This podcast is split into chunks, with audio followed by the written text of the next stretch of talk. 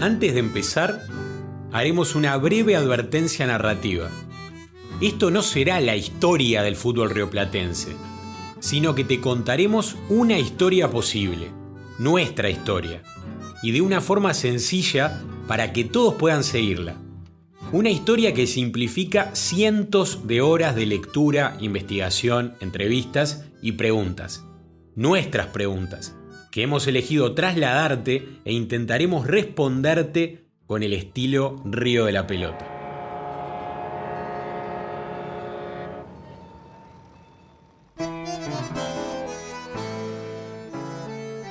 Buenos días, good morning. Estamos en la segunda parada de este viaje transatlántico. En la introducción de esta historia, nuestras brujas de la gloria y la derrota abrieron la ventana del tiempo que nos permitirá conocer qué pensaban aquellos antiguos personajes que fueron parte del origen del fútbol. Además, en el episodio anterior nos dimos una licencia cronológica saltando el año 1928 para pintarte con palabras lo que era el juego sagrado en aquel entonces. Pero ahora sí, encarrilemos el tren y empecemos a contar la historia como corresponde. Desde el principio, ¿verdad? Entonces, ¿cuándo llega el fútbol a estas tierras? Porque sabemos que no vino en avión, ni surgió de la tierra como el maíz o el girasol, ni lo bajamos de internet. Sí, deportes de pelota y pie se jugaron en muchas otras civilizaciones mucho antes de conocer el fútbol inglés. Los mismos guaraníes que habitaron tierras sudamericanas antes de la conquista española jugaban un deporte llamado mangani en Bosaray, que consistía en patear una pelota de caucho y que los jesuitas que llegaron a evangelizarlos pudieron constatar. Pero los italianos, los chinos, los griegos y no sé cuántas otras culturas jugaban a algo que consistía en patear una pelota. ¿Por qué entonces decimos que el fútbol lo inventaron los ingleses? Es cierto que el prócer José Artigas tenía tremenda pinta de zaguero y que San Martín parecía el típico jugador talentoso y cerebral, pero ni ellos, ni Belgrano, ni Bolívar, ni ninguno de estos héroes independentistas llegaron nunca a jugar al fútbol en su vida. Ni siquiera conocieron de qué se trataba el juego. Sí, my dear, pero todo eso un día cambió. Los barcos británicos empezaron a llegar a Buenos Aires y a Montevideo y pasaron cosas.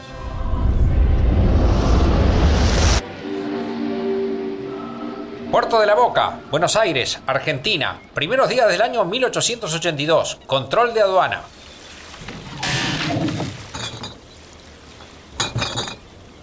¿Tú sabes qué es esto, Mario? Ma che voy a saber io, Francesco? A ver, préstame. Qué cosa rara, es redonda. ¿Para qué sirve? ¿Qué bandera tiene este barco? Esta debe ser alguna de estas locuras de estos ingleses, que están todos piantados, están.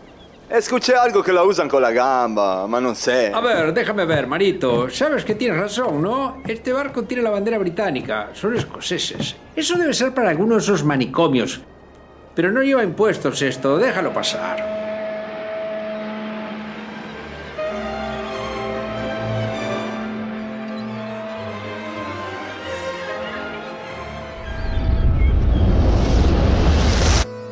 Una pelota que zafaba el control aduanero y la historia empezaba a gratarola. Parece mentira, ¿no?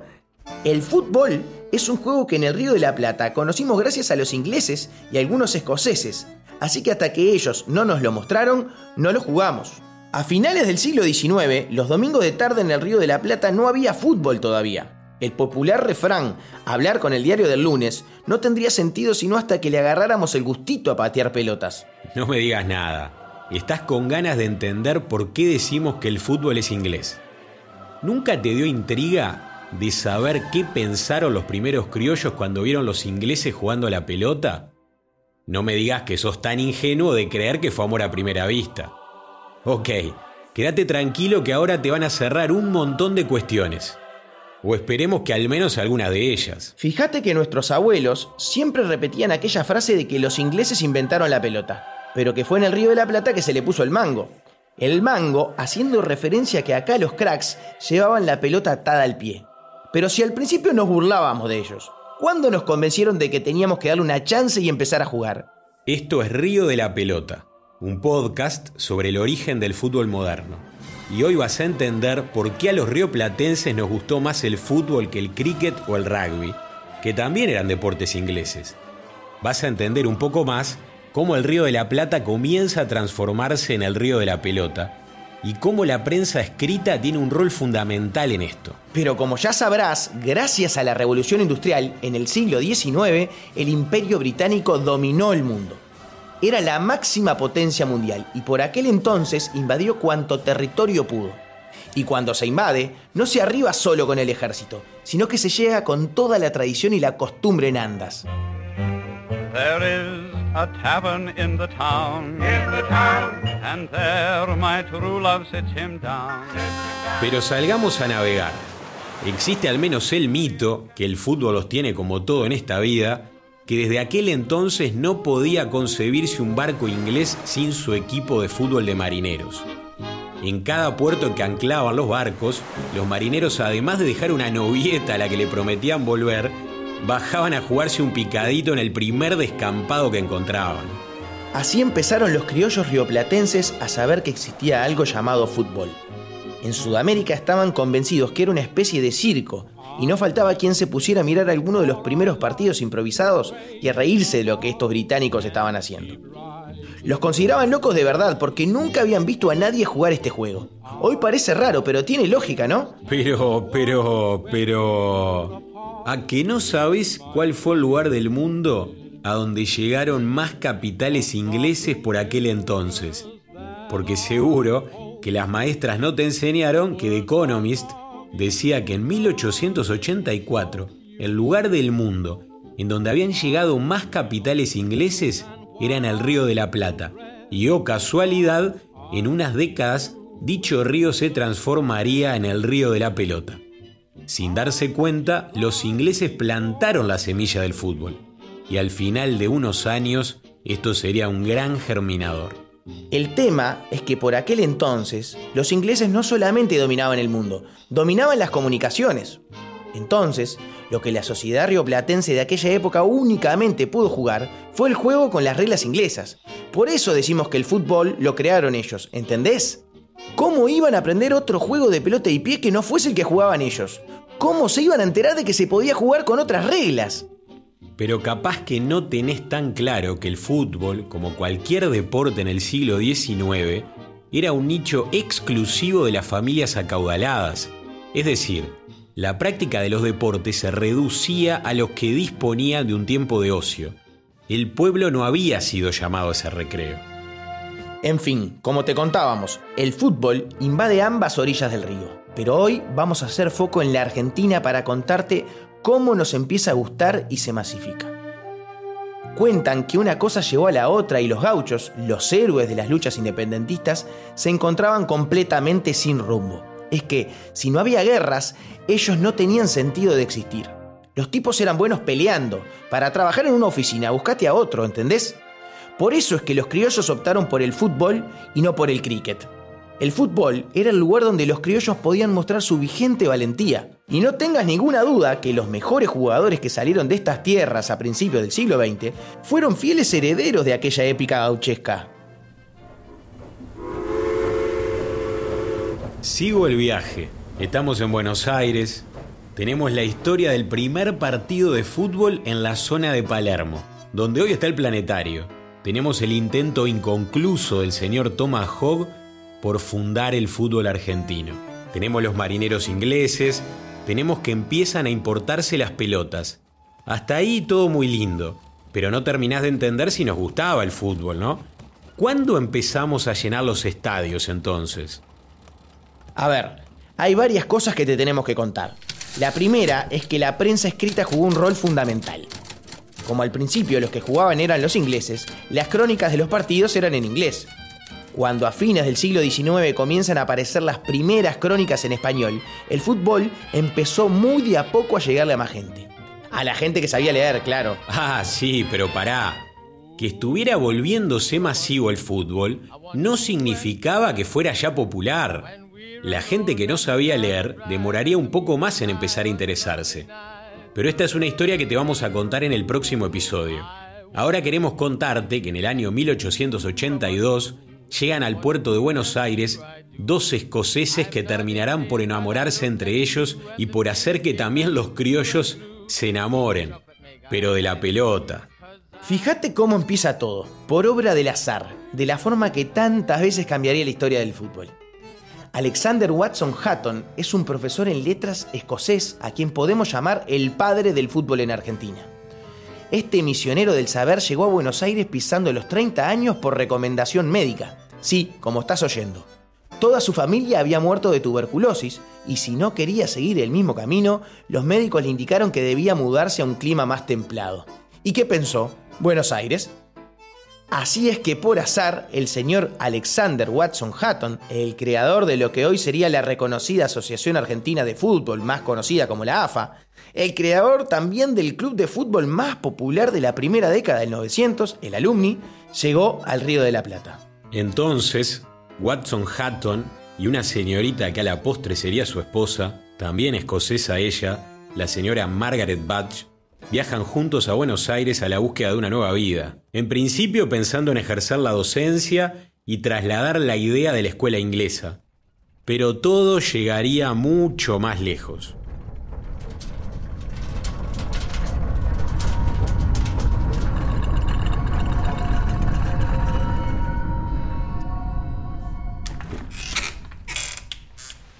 Soy Alejandro Watson Hutton, docente y futbolero y llegué a esta orilla del río con las ganas de enseñar que el fútbol era un deporte de caballeros.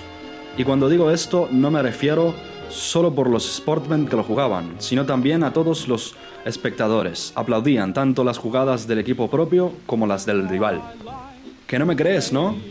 Y bueno, don Alejandro, no se ofenda, pero muy creíble no es. Para nosotros los británicos de aquella época, lo que ocurre hoy no nos entra en la cabeza ya que por aquel entonces, cuando la gente empezó a maltratar a los jugadores rivales, esto nos resultaba chocante, completamente absurdo. Después de todo, para nosotros aplaudir y festejar las virtudes del aniversario era reconocer las virtudes propias también. Si vos le ganas a alguien bueno, significará que sos buenísimo. Sí, sí, Alejandro. Lo que pasa es que para nosotros el tema es no perder. Años, décadas, me pasé promoviendo este deporte de caballeros por todo el país. Iba a dar charlas por todos lados. Procuré levantar uno a uno los prejuicios que tenían los criollos sobre el fútbol. Me avergüenza saber que hayamos tenido que inventar aquí el alambrado olímpico para que la gente no invara la cancha. Que ahora se prohíban las parcialidades visitantes. Dios mío. Claro, el fútbol que exhiben y contagian los ingleses no es el de hoy. Aquel era un fútbol de sportmens, hombres que se preocupan por el fair play, hombres que se dedican al deporte por salud y educación.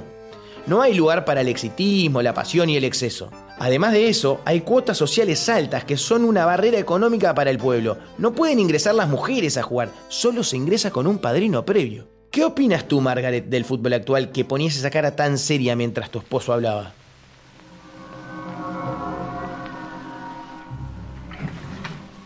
Yo soy Margaret Butch, docente y amante del fútbol como mi esposo Alexander.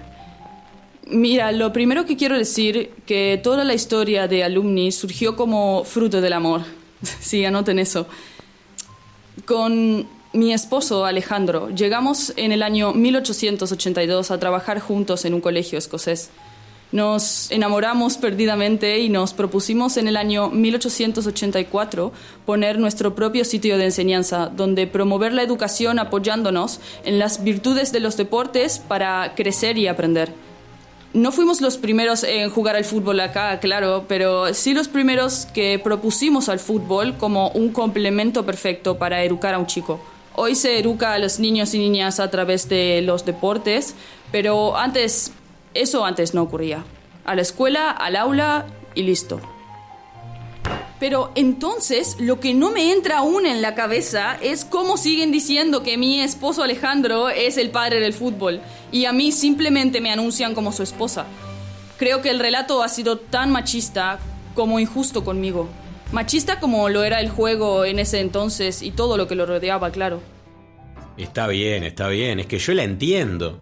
Son 120 años en lo que el relato social ha sido injusto con ella. Por las mujeres en general, ¿eh? Mirá por ejemplo el siguiente razonamiento que se me ocurre ahora. ¿No te parece extraño que el señor Watson Hatton sea el padre del fútbol en Argentina y hable tan mal el español? ¿No podemos sospechar de que si no aprendió el español en tantos años de enseñanza, no haya enseñado tanto o al menos no haya tenido una mano derecha? Señores, tenemos derecho a sospechar que Mrs. Badge no está faltando a la verdad. Debemos creer que ha hecho mucho por ser más que la simple esposa del padre del fútbol argentino, como el relato la reconoce. Ha sido la maestra principal de ese instituto. Si Alexander es el padre del fútbol argentino, pues entonces la señora Margaret es la madre. Toma. Me gustó la reivindicación. Sin dudas eran dos adelantados a su época y por eso, como a otros revolucionarios en este mundo, hasta los tildaron de locos. ¿Podés creer? Es que cuando mudaron el colegio donde daban clases a la calle Montes de Oca el 21, hubo rumores.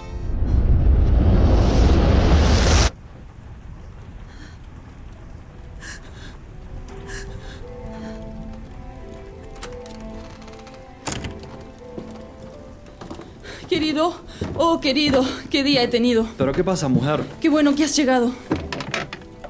¿No has celebrado que finalmente hemos conseguido un mejor lugar para nuestro querido Buenos Aires English High School? ¡Qué sueño cumplido! Claro que sí, pero no sé si has visto que hay un manicomio aquí a la vuelta de la esquina. Claro que he visto. Pero ¿qué tiene que ver, my dear? Es que andan diciendo por ahí que como estamos locos y promovemos un juego de locos como el fútbol, nos hemos venido aquí cerquita del manicomio para hacer un convenio. ¿Por qué dicen eso? Te entiendo, querida. Aquí tardarán mucho en valorar lo que estamos haciendo. Paciencia, todo a su tiempo, todo a su tiempo.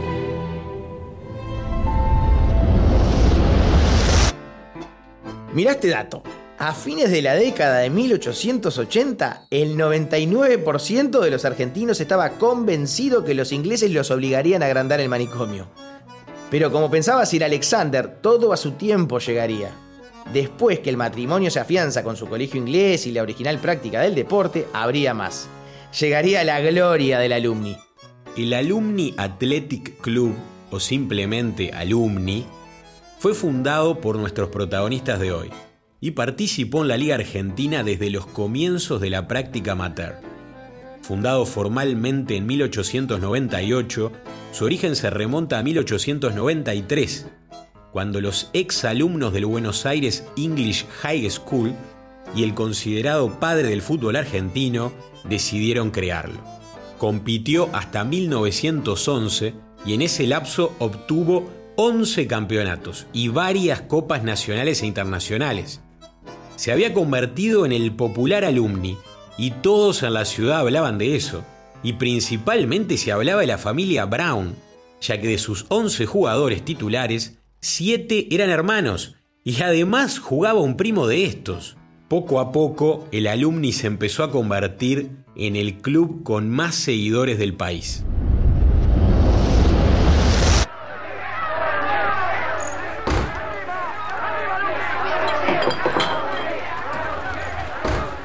Pero mira quiénes han llegado, joder.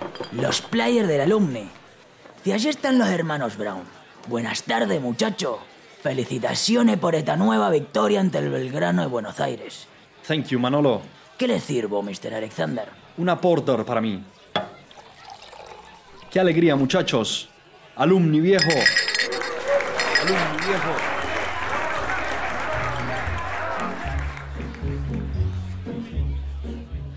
Qué impresionante cómo coreaba la gente. ¿Te diste cuenta, Vasco, todo el público que había alrededor de la cancha? Sí, impresionante, Jorge. Cuando los ingleses del Belgrano empezaron a corear el clásico Welcome Belgrano, ja, me quedé paralizado en el arco. Eran una multitud de ingleses, ¿no? ¡Qué espectáculo! Me pasó exactamente lo mismo. Nunca había visto algo igual. Mirá que nuestra parcialidad es bastante numerosa. Me parece a mí o cada vez tenemos más seguidores. Decime, ¿no hicimos bien en que entraras al arco? Menos mal que aceptaste las dos barritas de chocolate y te dignaste a atajar. ¿Te das cuenta lo importante que fuiste? Sí, Jorge, pero no me gusta atajar. Alumni en la mayoría de los partidos no necesita bolero. Yo me aburro. Sí, serás charlatán. Solo con chocolate funcionás vos. Además, ponete a pensar que no podrías usar este chambergo espantoso que tanto te gusta si salieras a jugar en cancha. Dame un abrazo, Vasco.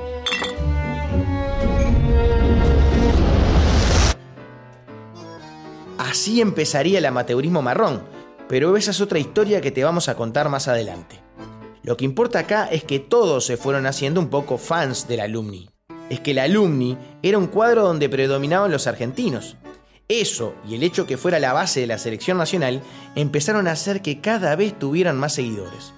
Los Brown se ponían la albiceleste y la defendían mejor que nadie. Don Diego Brown, el padre de los jugadores y también sus hijos, eran más argentinos que el agujero del mate. Sin darse cuenta, ellos encendieron la llama del patriotismo en una cancha de fútbol. ¿Cómo a los primeros criollos que vieron fútbol no les iba a tirar la camiseta del alumni? ¿Te pensás que no eran cada vez más los argentinos que querían leer la crónica del partido del domingo? Sí, pero como toda vanguardia, tuvieron que dar sus batallas contra el conservadurismo local y las leyendas negras. Buenos Aires a fines del siglo XIX. Entrenamiento del alumni.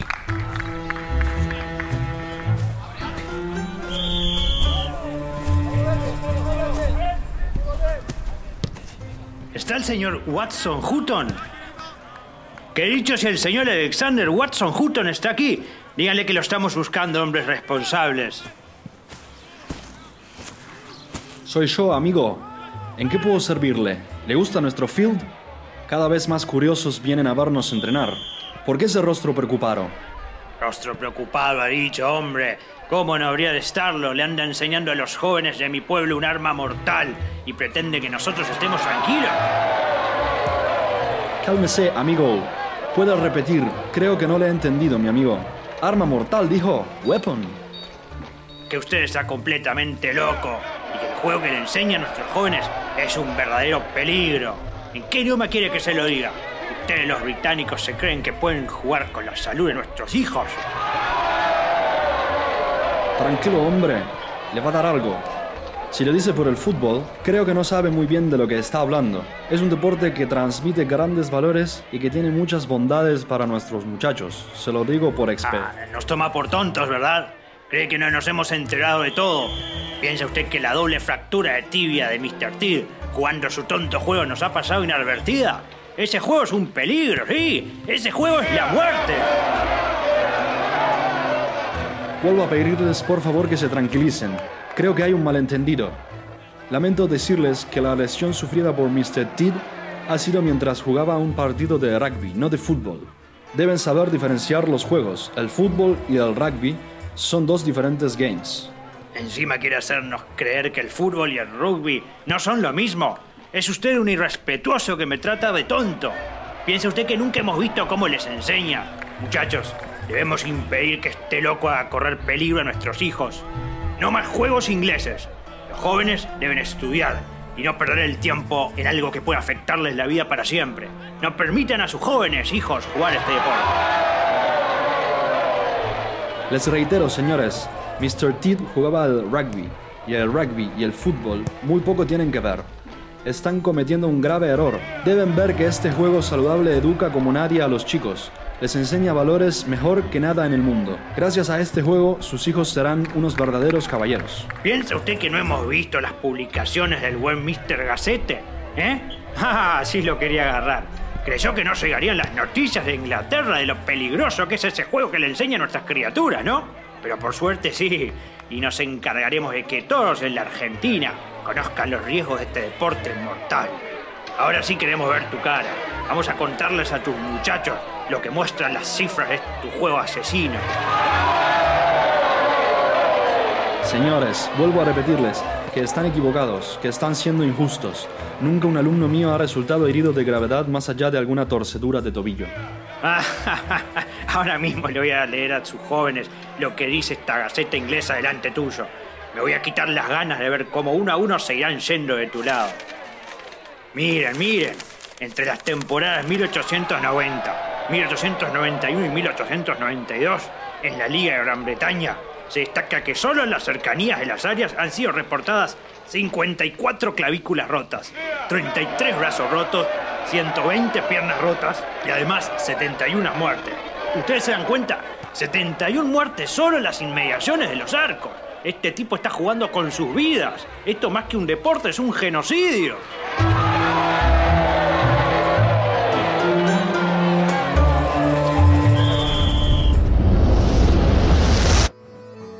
Lo que ocurre es que en sus orígenes el fútbol era sí un deporte mortal.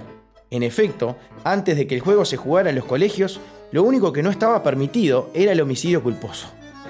Aún así, cuando el deporte empezó a hacerse más civilizado y jugarse en las escuelas británicas, siguió siendo un juego mortal. Estas mismas cifras que publicó la Gaceta Británica y que oíste recién eran ciertas. Pero también tenés que saber que estas mismas cifras sirvieron para que se creara la regla del penal. Antes de la regla del penal, los defensas solían marcar haciendo cualquier cosa, pues las penas no eran suficientes para desincentivar comportamientos salvajes.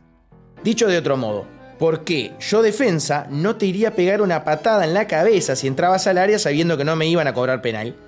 Te partía la cabeza de una patada. Sin embargo, la creación de la regla del penal volvió instantáneamente el juego más civilizado. Lo transformó definitivamente en el juego por excelencia de los caballeros ingleses. Magnífico. Ahora vas entendiendo por qué Alexander Watson Hatton es considerado el padre del fútbol argentino, ¿no? No solamente por haber creado el alumni o la antecesora de lo que después sería la AFA. El tipo tuvo que luchar contra los prejuicios de aquella sociedad, prejuicios que hoy en día nos cuesta entender que hayan sido ciertos. Pero estas quejas no prosperaron, al contrario. En paralelo lo que sucedía era que los primeros partidos a estadios llenos eran los jugados por el alumni. Es más, al haber tanto interesado, empezó a tener sentido cobrar entradas, porque no había capacidad para que todos pudieran ver los partidos. La gente se trepaba a los postes de luz. Para que tengas una joyita, el primer partido al que el alumni resultó superado en afición en toda su historia recién fue en el 1909 y contra un equipo recién ascendido. Aquella tarde, el alumni, además de perder, se vio superado las tribunas. El diario El País argentino tituló un inolvidable Ya era hora. El titular iba además acompañado de una foto de la gigantesca hinchada del Club Atlético River Plate.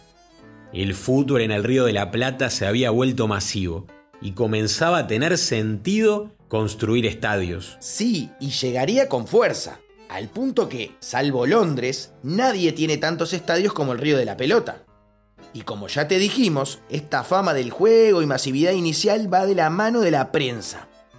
Así como el diario El País hacía las crónicas en español, el diario La Argentina desde 1903 difundía las reglas en sus páginas. El mismo diario que en 1904 ya titulara el ha entrado de lleno a la masa popular. Rápidamente la sección de fútbol es la más leída de todas en los periódicos. La imagen de las fotos en las tribunas había comenzado a cambiar. Al fútbol inglés podrían jugar los aristócratas y burgueses, pero detrás del alambrado se apretujaban ahora también las familias más humildes. Poco a poco el fútbol le empezó a gustar a los criollos, que empezaron a ir a ver los partidos y a leer sus crónicas. Poco a poco también el público se da cuenta que en medio de tanto inglés hay un equipo que es el mejor de todos, y que la mayoría de sus jugadores eran más argentinos que la gomina, los alfajores y las alpargatas juntas. Y este equipo era el alumni. Poco a poco existirían más personas que jugaban por un chocolate como el golero del alumni. Bueno, algo así. Pero esa historia del amateurismo marrón te la vamos a contar en próximos episodios. Ahora déjame decirte que desde siempre fue una tradición que luego de los partidos el equipo local, o mejor dicho, las mujeres del equipo local, ofrecieran el té. Era de algún modo la forma en que las mujeres estuvieran vinculados al fútbol. En el caso del alumni, donde existía un predominio absoluto de la familia Brown, era común que los terceros tiempos se hicieran en la casa de ellos. Entonces, don Diego Brown y doña Elisa, los padres de los jugadores, eran unos excelentes anfitriones. Además, solía ocurrir que el alumni, al ser en forma indiscutida el mejor cuadro del país, solía ser la base de la selección argentina. Alumni representaba al país. Por eso cuando el club inglés Tottenham sale de gira, ¿a dónde va de visita primero que nada? A la casa del alumni, y los Brown son sus anfitriones. Tercer tiempo del partido entre Alumni y Tottenham. Residencia de la familia Brown. Diego, el padre, junto a su hijo Jorge conversan en una misma mesa con Minter, un jugador de aquel Tottenham inglés que llegó a estas tierras. My dear friend Minter, your team has been a fair winner. And undoubtedly, you scored the most beautiful goal of the match. ¿Viste, papá, qué golazo hizo este hombre? Uh, muchas gracias, father and son. You were a formidable opponent. In both shores of the River Plate, football has improved a lot. We are ashamed of our fans' behavior. We are so sorry. People here are becoming fanatical with the game. We had never seen something like that before. Papá, ¿has oído cómo la gente en las tribunas ha simulado tener un silbato para engañar a nuestros rivales? Es terrible la vergüenza que sentía estando en cancha. Hijo, no solo he visto eso, también he visto cómo salvaban al forward. Ha sido una vergüenza. Don't worry, Jorge. Caballeros, disculpen la interrupción. ¿Gustan? No, querida, muchas gracias. Estoy solo con mate por ahora, pero ofrécele facturas a Mr. Minter que seguramente necesita reponer energías. Would you like one, sir? Oh, yes, please. Muchas gracias. Uh, don't worry, Jorge. Soon people will learn how to behave in a field. It's only a matter of time. Mr. Brown, I would like to know what on earth you're doing. Are you drinking that? Yes, Mr. Minter. This is called mate, and it's a typical Argentinian drink. Would you like some? Papá, ¿cómo le vas a ofrecer mate al gringo? ¿Estás loco?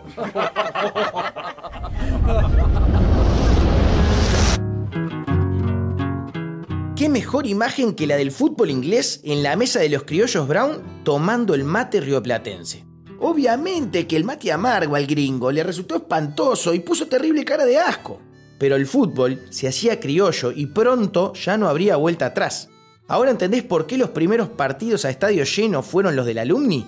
El Alumni fue en la primera década del siglo XX el club más ganador y masivo en la Argentina.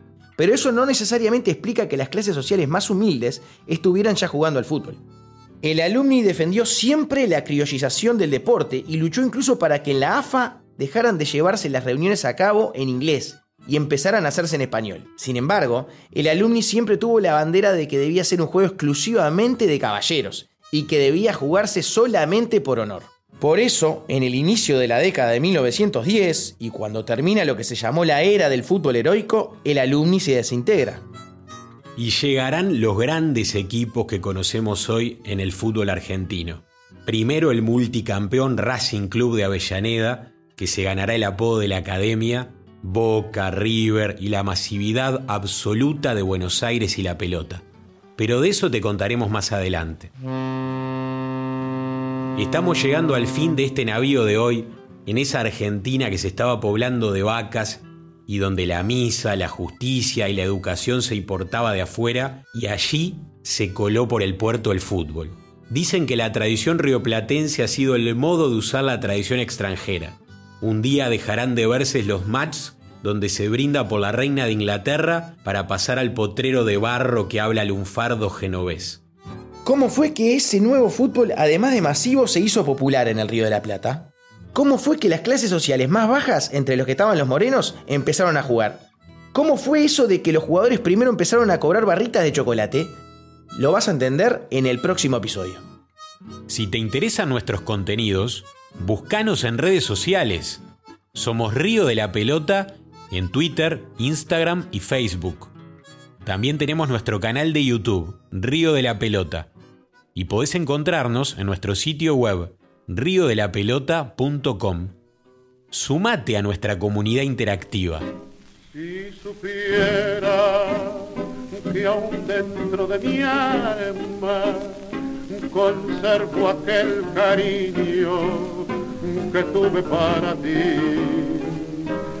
Quién sabe si supieras que nunca te he olvidado, volviendo a tu pasado, te acordarás de mí. Los amigos ya no vienen